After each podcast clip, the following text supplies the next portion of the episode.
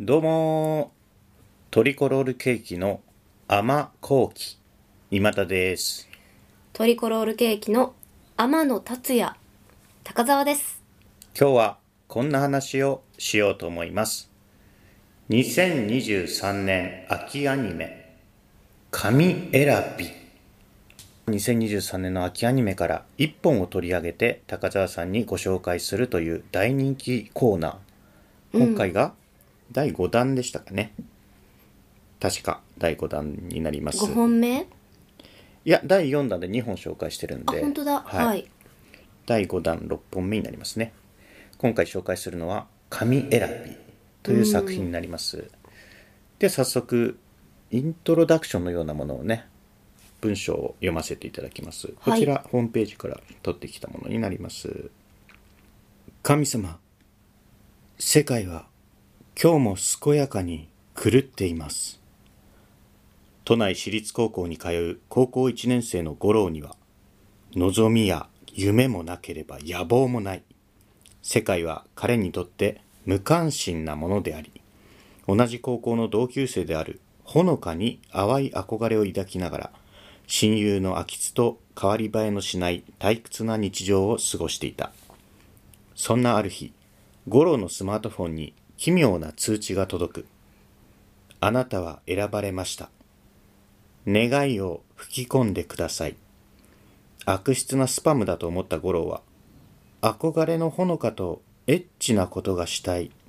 とつぶやく。すると翌日、ほのかに誘われ、人気のないゲーセンでズボンを下ろされて。対岸成就、おめでとうございやーす。そこに突如現れた不思議な少女、ラル。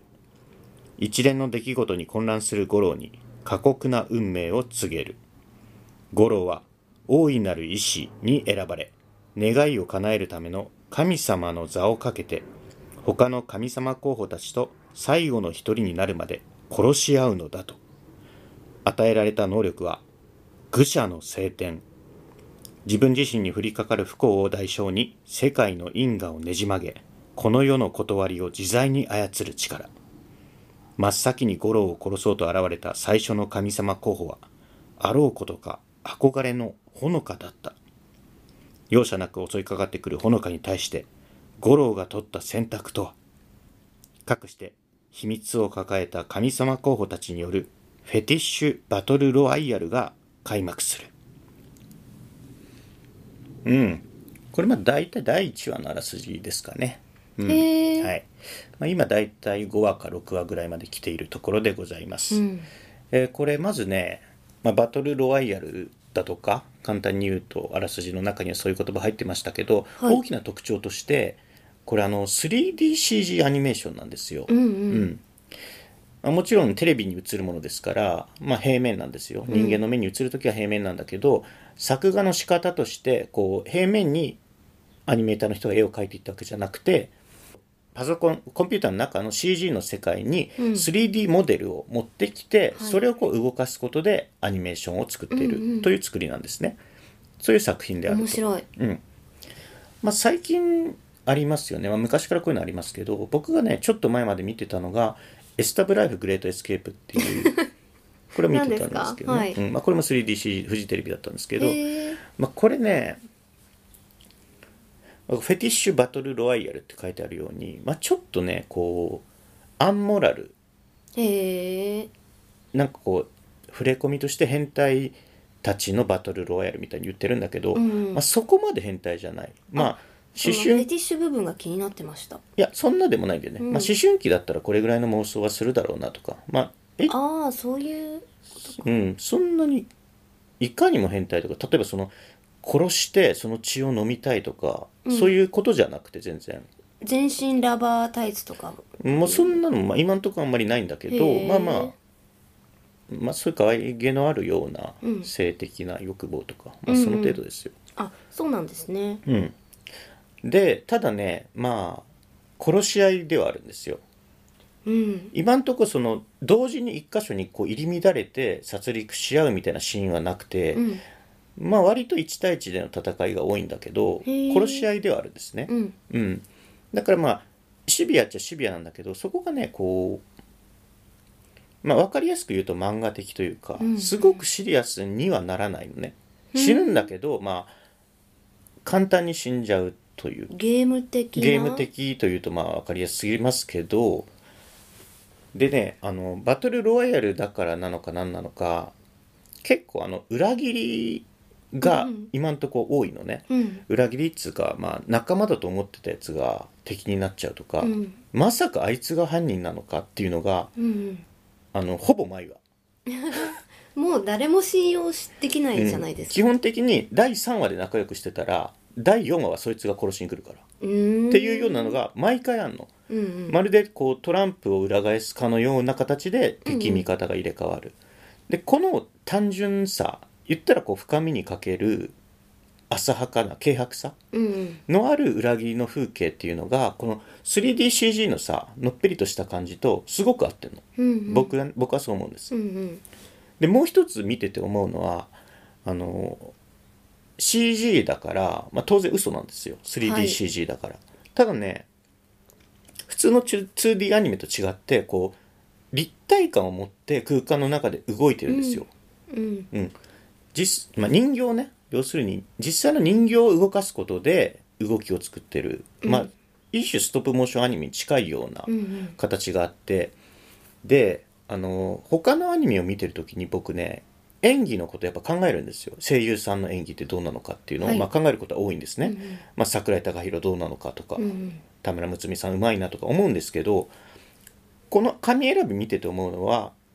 やっぱね役者なんだよねキャラクターがうんその動きまでが役者の動きに見えてくるの、うんうん 3D であるっていうだけでへえもちろん全部嘘なんだよ、うん作り物なんだけどその 2D の手書き、まあ、2D のアニメじゃなく 3DCG を動かして作るアニメっていうのがどっちも作り物嘘なのどっちも人形っちゃ人形なんだけどなんかこう演技ってものをやっぱり感じるんだよねなんか人形劇みたいですね要するにそういうことなのよ、もちろんこう 2D のアニメだってあのよく言われるのはアニメーターさんアニメを描く人は役者なんだとうーん要するにアニメーター役者さんが演技を描いてるっかっこいいていうのがよく昔から言われることであっへてー、まあ、3DCG だからそれがいきなりそうなったってわけじゃないんだけど、まあ、僕みたいなよくアニメ知らないものにつしたら 3DCG を動かすってことはあやっぱりアニメも演技なんだ人間と同じで演技なんだなっていうのがあの改めてうん感じられましたね。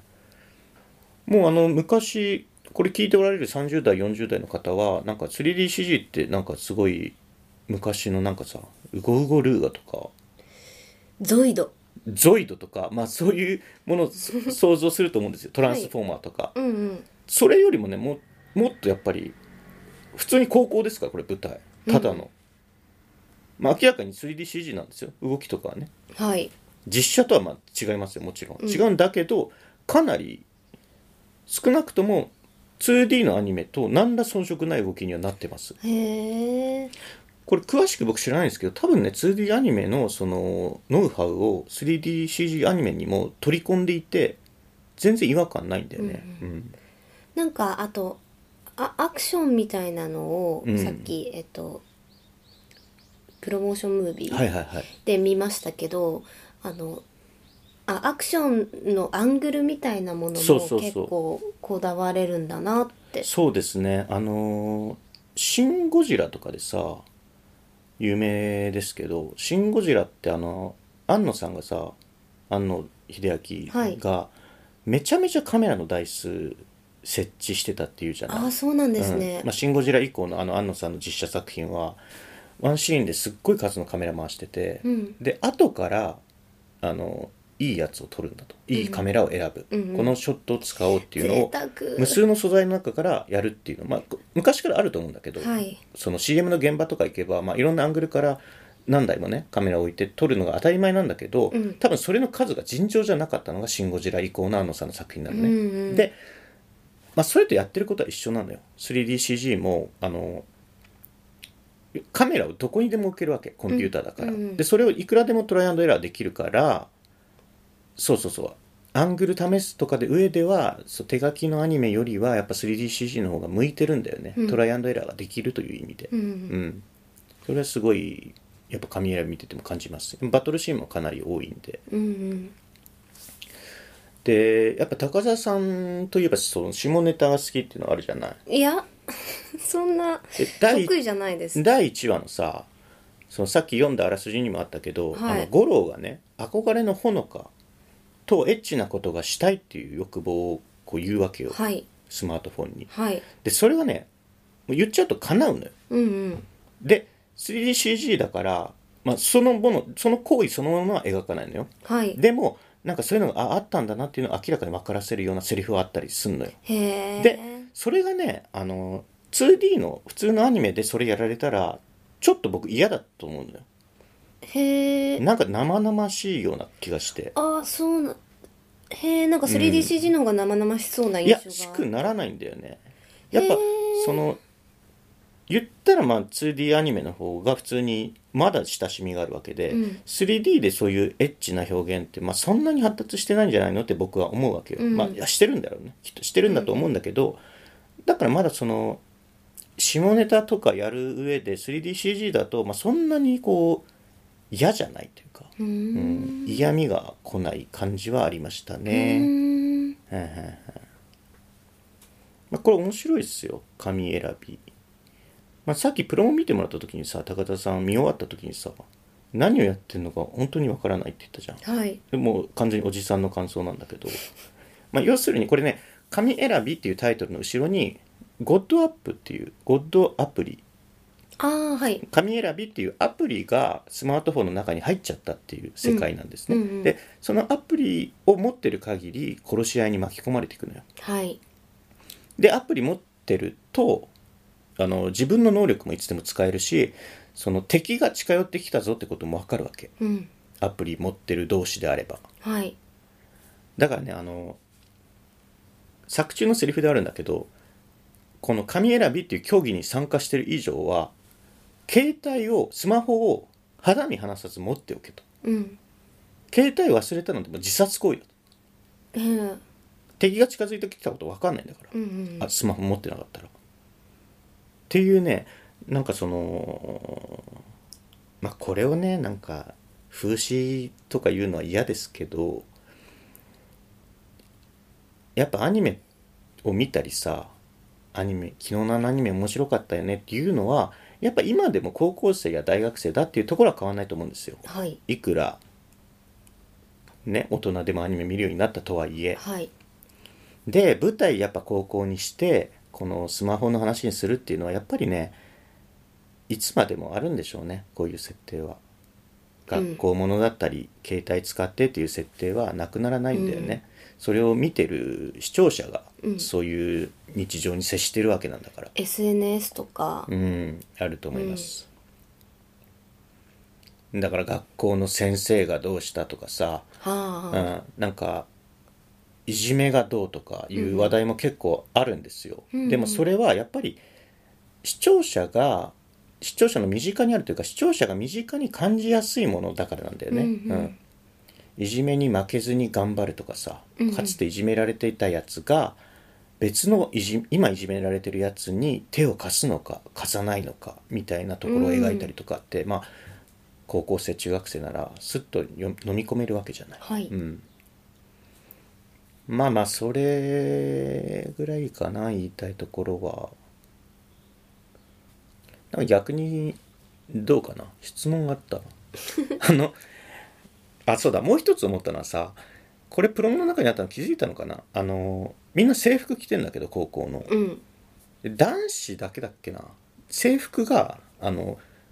え襟付きの普通のワイシャツなんですよ、はいで Y じゃなくてノースリーブなの ね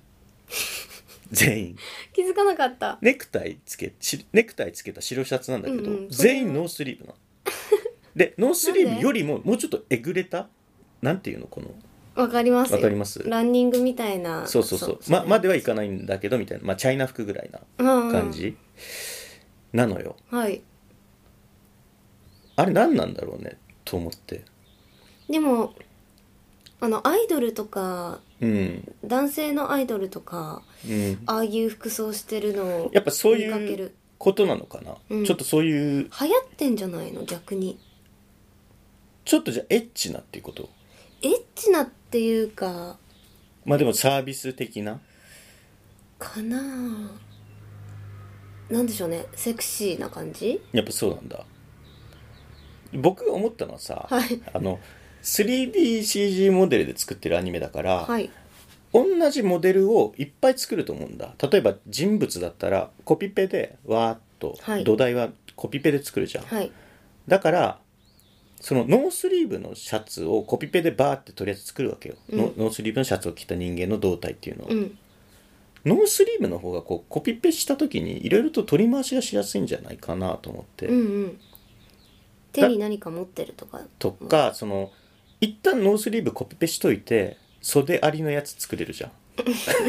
まあそっか袖ありのやつをコピペしたら袖なしにはしにくいと思うんだよね確かになんかそういう制作の都合から設定って生まれたりもするんじゃないかなと思うんですよあだからエッジ発信セクシー発信じゃなくて制作の都合上生まれたセクシーなんじゃないかなっていう気がなるほど僕はしたんですよねでそういう見方もアニメってできると思うんです、まあ、うん映画とかも一緒なんですけど、何かこうどういう理由でこの画面に映ってるこれってこうなってるんだろうとかね、うんなんか結構人間っていうのはさ、まあ、アニメでも一緒だと思うんです映画でも一緒だと思うんですけど本当に撮りたいものを撮ってるばかりではないですからね、うんそこでしか撮れないからそこで撮ってるってことがかなり多いですかあらそうですね映画なんて、はい、うんもういろんな制約の中でねそうそうそう現場でうん判断みたいなこともある多いでしょうしこの役者さんはもう一日丸一日拘束なんて無理だとかね、うん昔はさその黒沢映画とかめちゃめちゃな金かけてさあの電車止めたりとか電車止めたり電柱引っこ抜いたりとかしたって、まあ、雨降伝らしたり説あるじゃないうんああいうのってまあできないわけですよはい例えば大きく言えばなんで日本映画はああいう黒沢みたいな派手な映画撮らなくなっちゃったんだっていう人がいたとしてはい撮らなくなったんじゃなくて撮れないんだよねうんそれはもうお金もないし制約が多すぎて、はいだからそういう理由によって画面っていうのは規定されてたりするのでうんとは思いますね場所とかも許可取りがもうも難ちろんしくなもっちろたんそうりとかね演劇をすごいペースで昔やっていた時にさ、はいまあ、たまに言われるのがこう、まあ、本番しかお客さん見ないわけじゃん、うんでその本番を見たお客さんがこういうのが今田さんのやりたい世界なんですねみたいなことを言ったりするわけよ、うん SNS とかでも、うんまあ、そう思われるのは仕方ないにしても僕の作ったものが僕が作りたいものかどうかは限らないじゃんまあそうですね作れるものしか作れないのよ人うん間って、で作れるものが作りたいものと一致してるわけじゃないからねうんうんうん、あのーここでじゃあ芥川龍之介の作品から、あのー思い出し引用していいかなはい、うん、人間は作りたいものを作れる生き物じゃないんだよね作れるものを作る生き物でしかないのはいおそらくは人間のみならず神も人間を作る時そうであっただろう神も人間を作りたいようには作れなかっただろううーんありがとうございましたありがとうございましたこれなんだっけなあ 終わりシュジュ終わりシ方ュジュの言葉かなへえわからないですはいちょっと曖昧な記憶で今引用しちゃいましたけど、はいまあでもそうだなって思いましたそうなんだよねやりたいからやったじゃなくてそれしかできなかったそうそとうそうそうも言えるっていううんなんか自分心のブレーキにはなるなるなえっと自分でこれが私のやりたいことなんですって思い込もうとして自分もにちろんなんそかういう言い訳的な意時もあ味りまですよねか使っちゃう時もあるから、そうんそれのブレーキにはなるかもしれないなと思いましたなんか気をつけてほしい句はあるかななんかあの劇団はやっぱあの作品はあそこがいいよね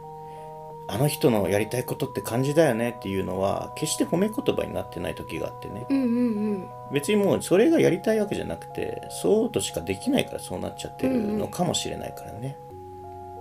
まあまあいいんですけど僕はね出ちゃったものがもう全部それでいいよっていう感じなんで、はいうん、まあでも今だ節みたいなものを感じるまあそれはしょうがないけど、うん別に今田節が僕やりたいことじゃないかもしれないしね、まあそうですね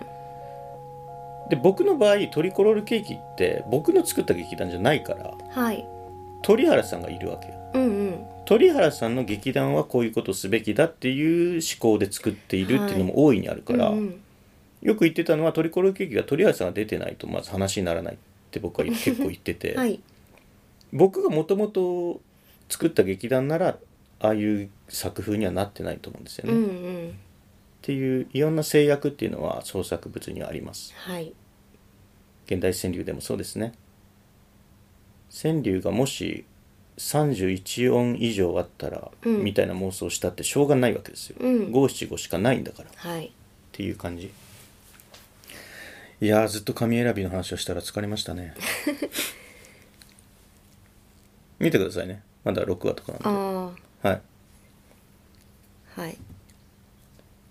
あの昨日何食べた始まっちゃったからそれで忙しいですドラマのね、い、はいやこれはびっくりすることに僕昨日何食べた好きなんですよあはだい第一期すごかったすごく好きで見てたんですけど、あの見てないえまだ録画はしてない UNEXT ありますあるのは知ってるけど忘れてる絶対見た方がいい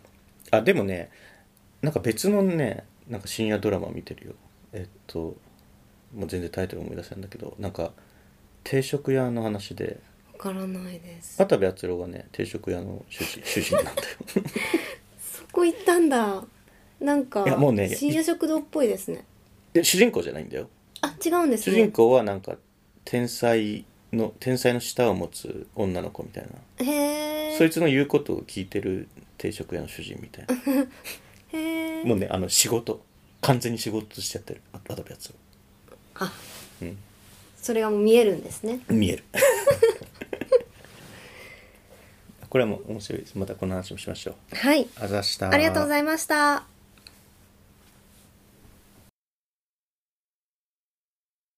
聞いていただきありがとうございますラジオポトフでは皆さんからのお便りコーナーへの投稿をお待ちしています概要欄にあるお便り受付フォームからお送りくださいあなたのお便りが番組を作る